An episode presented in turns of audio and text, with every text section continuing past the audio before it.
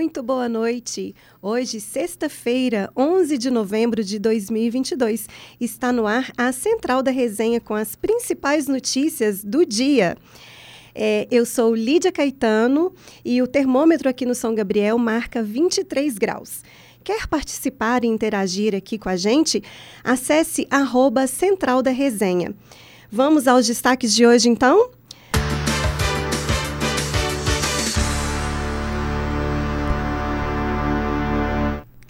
Boa noite, Pedro. É isso, muito boa noite, Lídia. Boa noite para quem está ligado com a gente aqui no Central da Resenha, ligado na Rádio PUC Minas é, e no YouTube do Lab SG. Vambora, bora porque tem muita coisa. Começa contando pra gente como é que vai ficar o tempo aí pro final de semana. Com certeza, o clima já tá maluco aqui em BH e é, já teve chuva, tá? Começou, o céu fechou aqui Sim. em BH, então assim, é Previsão de tempo pro fim de semana é tempo abafado e chuvoso em Minas. É, amanhã são esperadas as típicas pancadas de primavera em todas as regiões do estado, com expectativa de chuvas mais intensas nas regiões oeste, sul e também na zona da mata.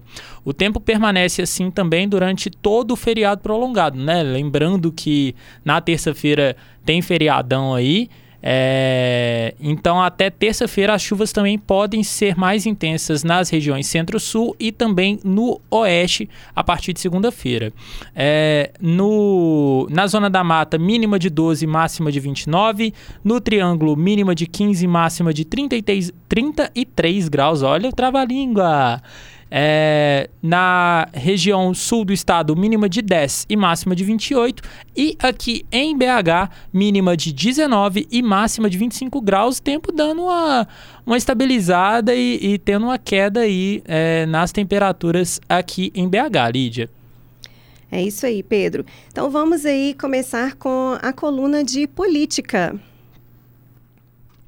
Muito boa noite. No momento político foi um, estagiário aqui um pouquinho adiantado, um pouquinho com sede ao, um pouquinho com sede ao pote. Agora sim, traz os destaques, por favor, Lídia. Presidente se reúne com cúpula das Forças Armadas após divulgação do relatório referente às urnas. Dólar sobe 4,9% e bolsa cai 3,35% após discurso de Lula sobre gastos públicos. Alexandre de Moraes determina que policiais desobstruam vias públicas no Distrito Federal. Cauã Lucas tem as informações. Boa noite, Cauã. Muito boa noite. No momento político e econômico de hoje, trazemos as principais informações. Entre elas, de que a cúpula das Forças Armadas e o Ministério da Defesa se reuniram após a divulgação do relatório sobre as urnas eletrônicas. Menos de 24 horas depois, começou a circular uma informação sobre a reunião do alto comando do Exército. O encontro seria para tratar justamente do relatório da pasta. No fim do dia, a assessoria de comunicação do Exército divulgou uma nota dizendo que realmente convocou uma reunião com os integrantes do alto comando, mas que o encontro realizado de forma presencial e videoconferência foi feito para tratar do fechamento do ano de instrução militar e para fazer uma análise do trabalho desenvolvido na operação. Depois que o relatório do Ministério da Defesa foi divulgado, a pasta publicou uma nota para evitar distorções e esclarecer pontos de, de documento. A nota, inclusive, afirma que o trabalho da equipe de técnicos militares na fiscalização do sistema, embora não tenha apontado qualquer tipo de falha, também não exclui a possibilidade da existência de inconsistência. Os militares também dizem que não é possível assegurar que os programas que foram executados estão livres de inserções maliciosas. E também, Alexandre de Moraes determina que policiais desobstruam vias públicas do Distrito Federal. O ministro do STF ordenou nesta quinta-feira que os policiais do Distrito Federal, tanto federal quanto rodoviário federal e militar, utilizem todas as medidas necessárias e suficientes para que as forças de segurança desobstruam todas as vias públicas.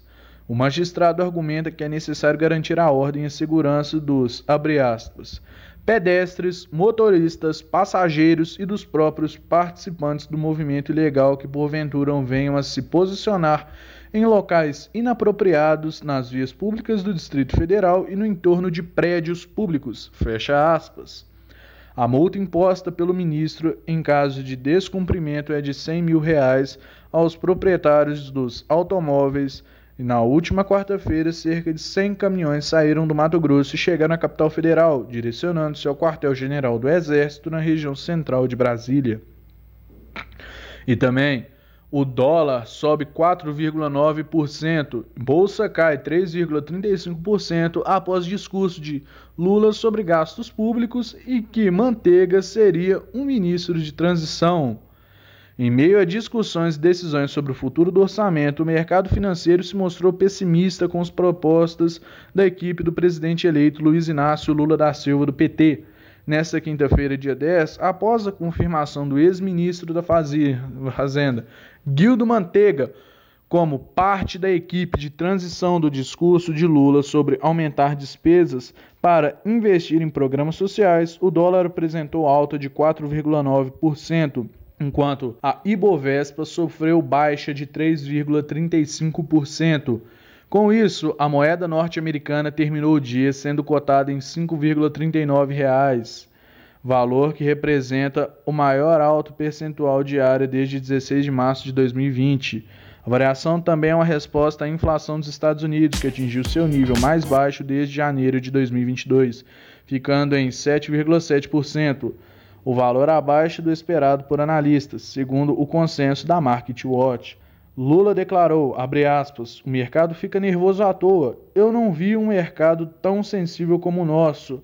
É engraçado que esse mercado não ficou nervoso em quatro anos de Bolsonaro, fecha aspas. Em defesa das propostas do novo governo, o vice-presidente Geraldo Alckmin, do PSB, declarou que a doação da chapa PEC de transição não é incompatível com a responsabilidade fiscal. Para a equipe de Lula, o orçamento aprovado para 2023 não é suficiente para que o Estado cumpra suas responsabilidades com a população, e a proposta tem como objetivo incluir no novo orçamento público parte das promessas de campanha do Partido dos Trabalhadores, o PT, como a manutenção do valor de 600 reais para o Bolsa Família a partir de janeiro e especializar as medidas do atual teto de gastos. A previsão é de que a medida gere um gasto adicional de 200 bilhões de reais aos cofres públicos. O valor seria necessário para manutenção de programas sociais, políticas voltadas para o combate à pobreza e aumento de investimento público, principalmente em infraestrutura. Se alguém, abre aspas, deve responsabilidade fiscal, foi o governo Lula. Isso não é incompatível com a questão social. O que precisa é a economia crescer. Esse é o fator relevante e aí importante investimento público e privado, recuperar planejamento e bons projetos. Estas oscilações de mercado nos dias de hoje têm inclusive questões externas além de questões locais ponderou Alckmin vice-presidente. Cauã Lucas, a central da resenha.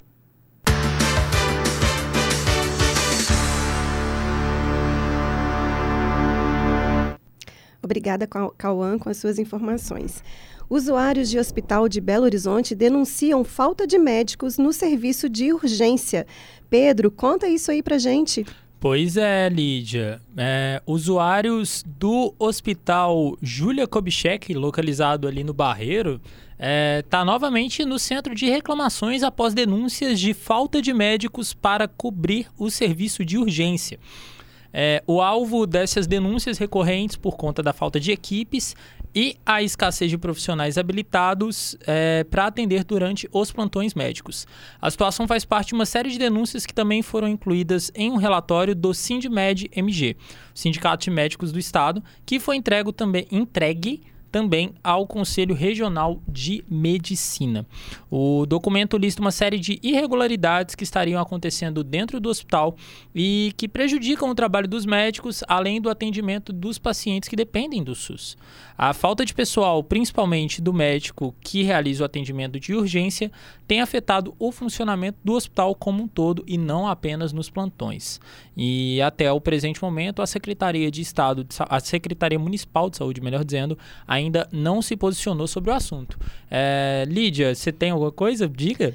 É, no momento de tanta fragilidade aí do paciente, né, que ele precisa desse atendimento de urgência, é, ele tem que se deparar aí com essa situação e que o poder público consiga, né, possa resolver isso aí o mais rápido possível, né? Sem sombra de dúvidas, Lídia. E lembrando, né, agora BH pelo menos começou a ter um, um, uma alta de novo nos casos de Covid. Sim. Então, assim, essa questão da saúde pública parece que é, a gente tá meio que regredindo, sabe? Uhum. No, no quesito saúde, porque a gente passou por dois anos, quase três anos, é, extremamente complicados na área da saúde, questão de desvalorização. É, e mesmo assim, parece que as coisas não, não fluem, sabe? As coisas não estão acontecendo, então a gente espera que, que se solucione, sabe? Que, que essa situação realmente esteja alinhada e, e volte a. É, que venha à tona mesmo o, o que tiver que ser feito e que os profissionais sejam realocados para que a população, que é o principal interessado e o, o é, o principal interessado e a, o que a, a, melhor dizendo, né? Quem precisa desse atendimento é, tenha ali o seu direito à saúde garantido. Exato. E sexta-feira é dia de agenda cultural, dia de falar sobre apresentações teatrais e musicais que acontecerão nesse fim de semana. Júlia Sobral trará indicações de vários eventos para todo tipo de público. É com você, Júlia. Boa noite, Lídia. Boa noite para quem está ouvindo. Bora apresentar a agenda cultural desse final de semana em BH. Do dia 11 ao dia 14 acontecerá o espetáculo Vidas Secas, uma adaptação do livro Vidas Secas. Será um teatro de bonecos. A adaptação retrata a saga de uma família de retirantes atingida pela seca, que vaga pelo sertão em busca de melhores condições de vida. A peça acontecerá no Centro Cultural Banco do Brasil às 20 horas. Ainda hoje também acontecerá o Show de Medicina 2022. O espetáculo é escrito, dirigido e reúne elenco formado por estudantes de vários períodos do curso de medicina da UFMG. As apresentações ocorrerão hoje às 20 horas e amanhã, 12 do 11, às 19 horas, no Centro Cultural SESI Minas, no bairro Santa Efigênia. Irmãos, a Live Virou Tour é um projeto inédito e exclusivo que reúne dois dos mais populares artistas brasileiros, o seu Jorge e o Alexandre Pires. O projeto nasceu durante a pandemia, após uma das lives mais assistidas no YouTube, somando mais de 14 milhões de visualizações.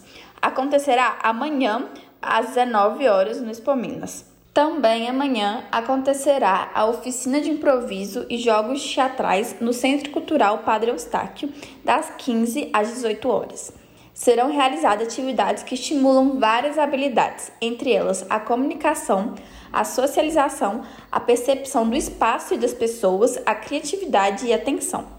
E à noite será realizado no Centro Cultural Unimed BH de Surgir, o novo álbum e o show de Cadu de Andrade. A apresentação será amanhã, no dia 12 do 11, às 21 horas. Trata-se de um álbum colorido, musical, livre de qualquer compromisso a não ser de fazer música boa. Os ingressos para o show custam de R$ 80 a inteira e R$ 40 a meia e podem ser adquiridos na bilheteria do teatro ou no site Eventim. E no domingo, 13 do 11, acontecerá o show Cazuza, o poeta está vivo com a banda Jackson Brazusa. O show da banda transmite para o público emoção e muita energia, revivendo o show do Cazuza. O espetáculo acontecerá no Centro Cultural Unimed BH, às 19 horas. E para as crianças, no domingo, terá a apresentação do Bita e a Imaginação que Sumiu, no Palácio das Artes, às 17 horas. O show é um musical de um dos maiores canais do YouTube voltado para as crianças no Brasil. Com mais de 14 bilhões de visualizações, o Mundo Bita retoma a montagem teatral do musical Bita e a Imaginação que Sumiu. A agenda cultural desse final de semana está repleta de eventos para todos os gostos e todos os públicos. Júlia Sobral para a Central da Resenha. Obrigada, Júlia. Boas indicações aí para todas as idades aí no final de semana. Só curtir, né, Pedro? Com toda certeza, Lídia. É muita coisa boa, apesar do, desse tempo chuvoso, também vou, vou ver se eu consigo encontrar alguma coisinha aí para eu fazer. A propósito, é, a gente vai falar do esporte, vai falar de futebol, obviamente, daqui a pouco é, aqui no Central da Resenha, mas uma coisa que eu vou fazer e fica de dica também para os cruzeirenses de plantão. É, amanhã, Opa. a partir do meio-dia, lá no, no The Brothers, né? O bar e restaurante lá no bairro Santa Teresa vai ter é, uma exposição de camisas históricas do Clube Celeste, exposição de taças, a presença também do ex-atacante Careca. Então, fica a dica Olha também aí. de, de rolê, de exposição para se fazer aí no fim de semana, Lídia. É isso aí. É, domingo começa o Enem e o metrô de Belo Horizonte vai ter horário ampliado. Pedro traz as informações. Fala aí, Pedro. Com certeza. Domingo, então, o Enem. Graças a Deus eu não preciso mais fazer o Enem. Deus é pois é bom. oh, mas, assim, antes de mais nada, antes da notícia, né?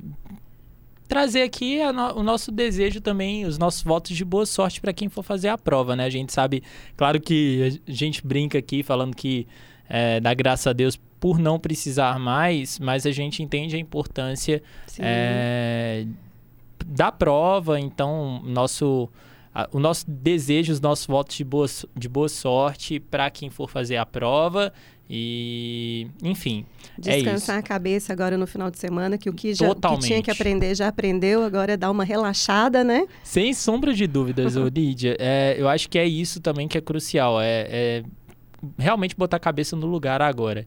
E, bom, a Companhia de Trens Urbanos de Minas, né, a CBTU, anunciou hoje que vai ampliar o número de trens no metrô de BH nos dois próximos domingos, né?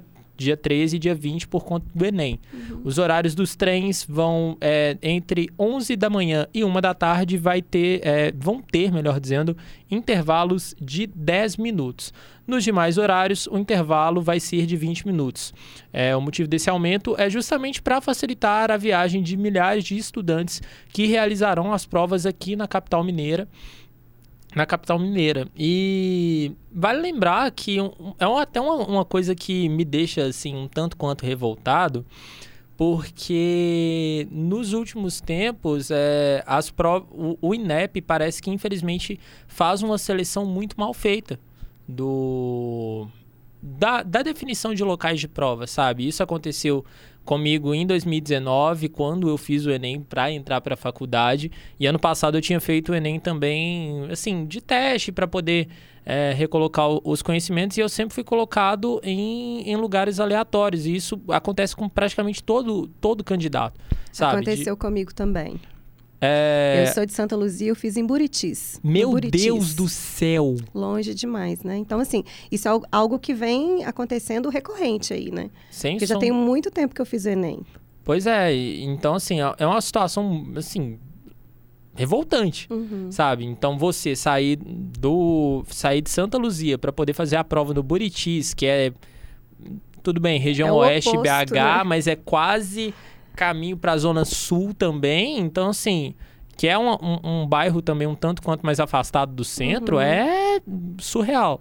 Então, fica a nossa cobrança também ao INEP para poder analisar o, onde que o, o aluno mora, onde ele, é, esse candidato ele vive, para poder colocar ele numa escola perto. Porque você ter que cruzar a cidade ou você ter que sair da região metropolitana e ir para um bairro extremamente afastado da capital é, é surreal. Eu creio, assim, Lídia, não sei como foi o seu caso, mas como a, o portão fecha uma hora, você tem que sair pelo menos ali, tipo, por volta de. É, eu que, saí bem 11, cedo. 11 e meia para poder chegar a tempo, né, Lídia? Então. Sim, eu saí bem cedo nesse dia e precisa mesmo de ajustar essa logística aí, né, para fazer é, é, as provas no, em locais mais próximos do, da residência do candidato, né? Com certeza, eu acho que, assim, eu sei que o que eu vou falar pode parecer soar muito mal, mas parece que eles querem realmente ver o show dos atrasados, porque não tem condição, sabe, para por exemplo, eu lembro que quando eu fiz em 2019 a, a minha prova, eu moro no São Geraldo, região leste. A minha prova foi do outro lado da cidade, foi na Silva Lobo, né? Ali foi ali no, no Grajaú. Então eu literalmente cruzar a cidade também para poder fazer a prova. Então é, fica a nossa cobrança aí para o INEP, para o Ministério da Educação a partir das próximas edições do Enem, para poder facilitar essa logística para os candidatos, porque isso também é um desgaste. A gente falou aqui, né, uhum. dessa questão de desgaste, de não é, de não se desgastar, de ter cuidado com a saúde mental.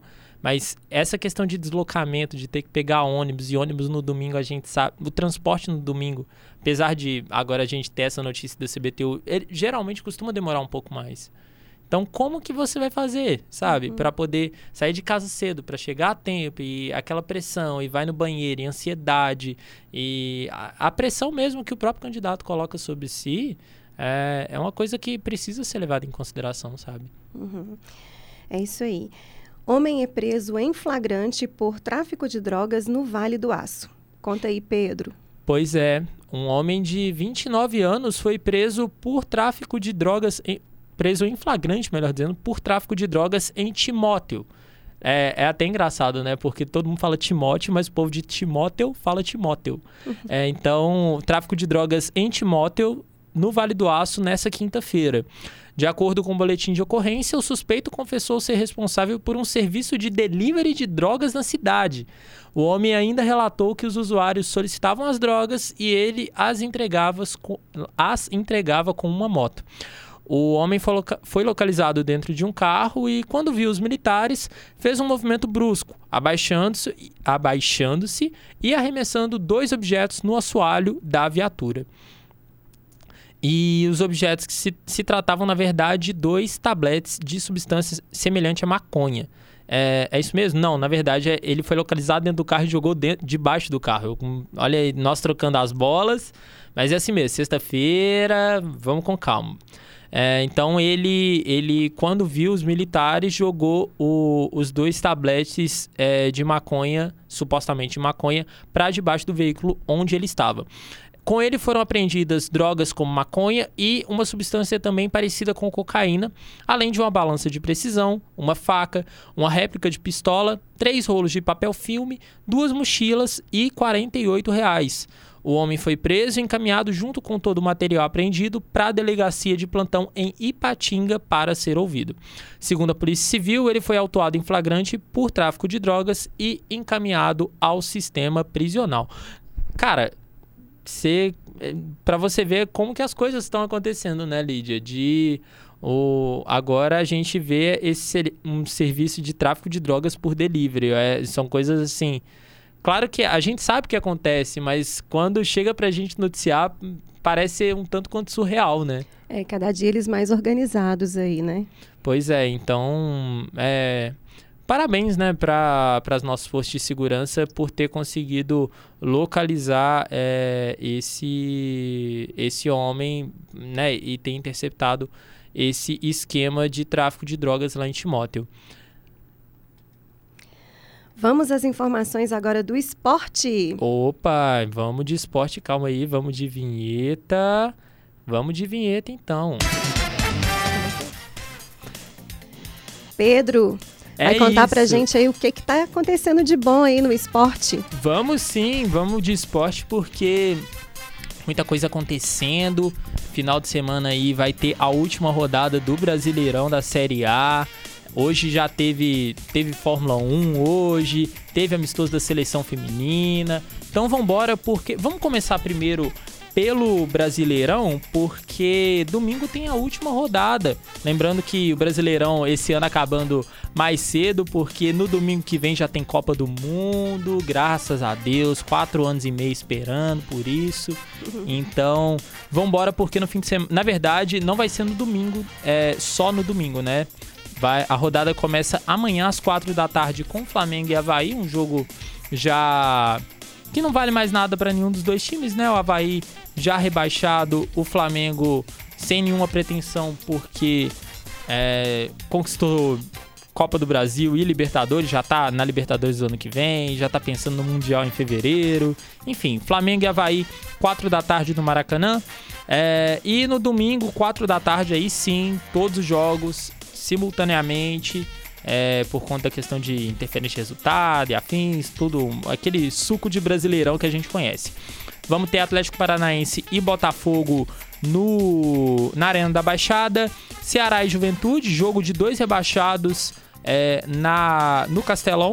O América recebe o Atlético Goianiense no Horto, visando vaga é, ainda na pré-Libertadores. O Santos recebe o Fortaleza na Vila Belmiro. O Cuiabá é, pega o Curitiba na Arena Pantanal.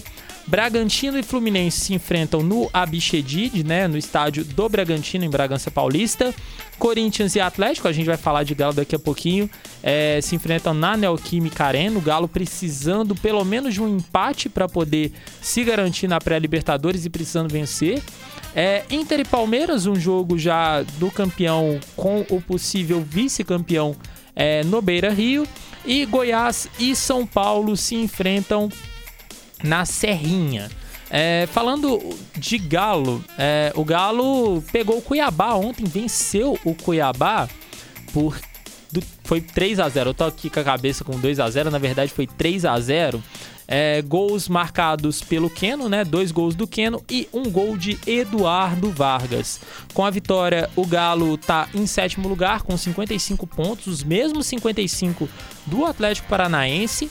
É, e a, dois, a, a três pontos, na verdade, do América, que é o primeiro fora da zona de classificação para Libertadores. Então vai ser um jogo extremamente importante para o Atlético contra o Corinthians. Corinthians que não tem mais pretensão na tabela, né? Já está ali estacionado em quarto lugar, já tem a sua vaguinha garantida na Libertadores do ano que vem, mas o Atlético precisa de uma combinação de resultados se quiser é... se quiser se, se classificar de maneira direta. O Atlético precisa vencer o Corinthians e torcer para o Atlético Paranaense não ganhar.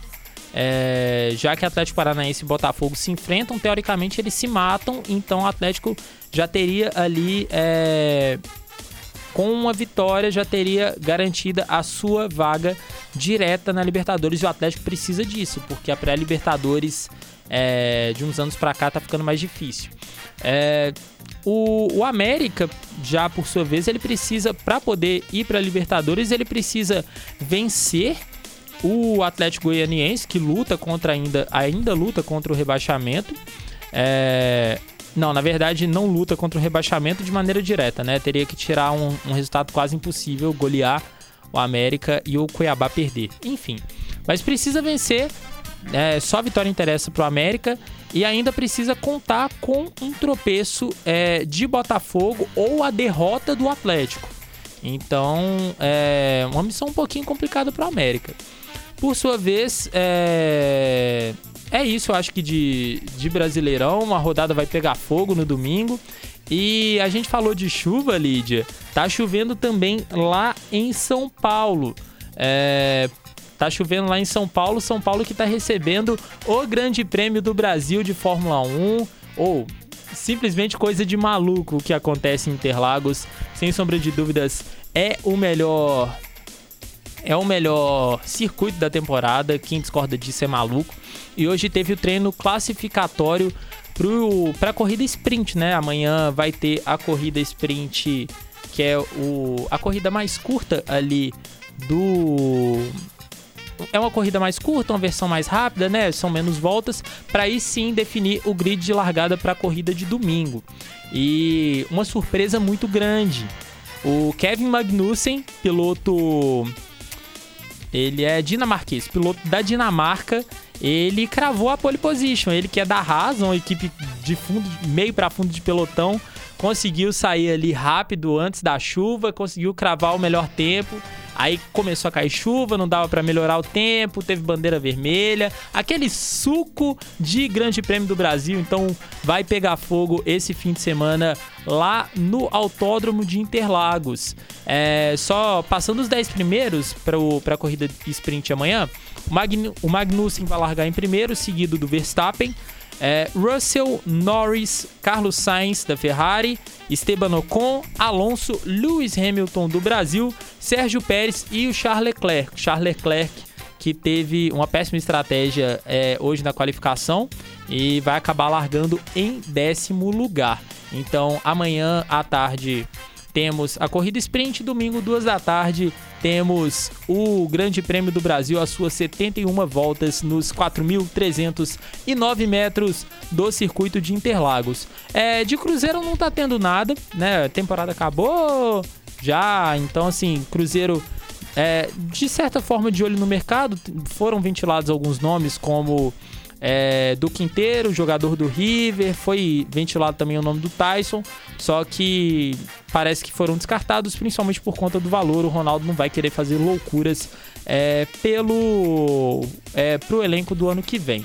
E teve também a questão da seleção feminina. As meninas do Brasil, as mulheres guerreiras do Brasil, jogaram hoje contra o, Cui... oh, contra o Cuiabá, contra o Canadá na Vila Belmiro, uma série de dois amistosos contra a equipe canadense. O Brasil perdeu. O Brasil perdeu para o Canadá 2 a 1 para a seleção canadense e o gol brasileiro marcado pela nossa artilheira a Debinha. É o próximo jogo que vai ser na terça-feira, 3h15 da tarde, na Neoquímica Arena. Eu acho que de balanço de esporte é isso, Lídia, então volto com você. E obrigada pela companhia também de hoje. Opa. E essas foram as principais notícias da Central da Resenha. Hoje a apresentação foi comigo, Lídia Caetano, a produção de Christian Maia, Letícia Souza, Pedro dos Santos, Rafael Souza, Verônica Lorena, Lavínia Fernandes e Regina Moraes. A coordenação é de Getúlio Nuremberg. Eu desejo um, um excelente final de semana para vocês.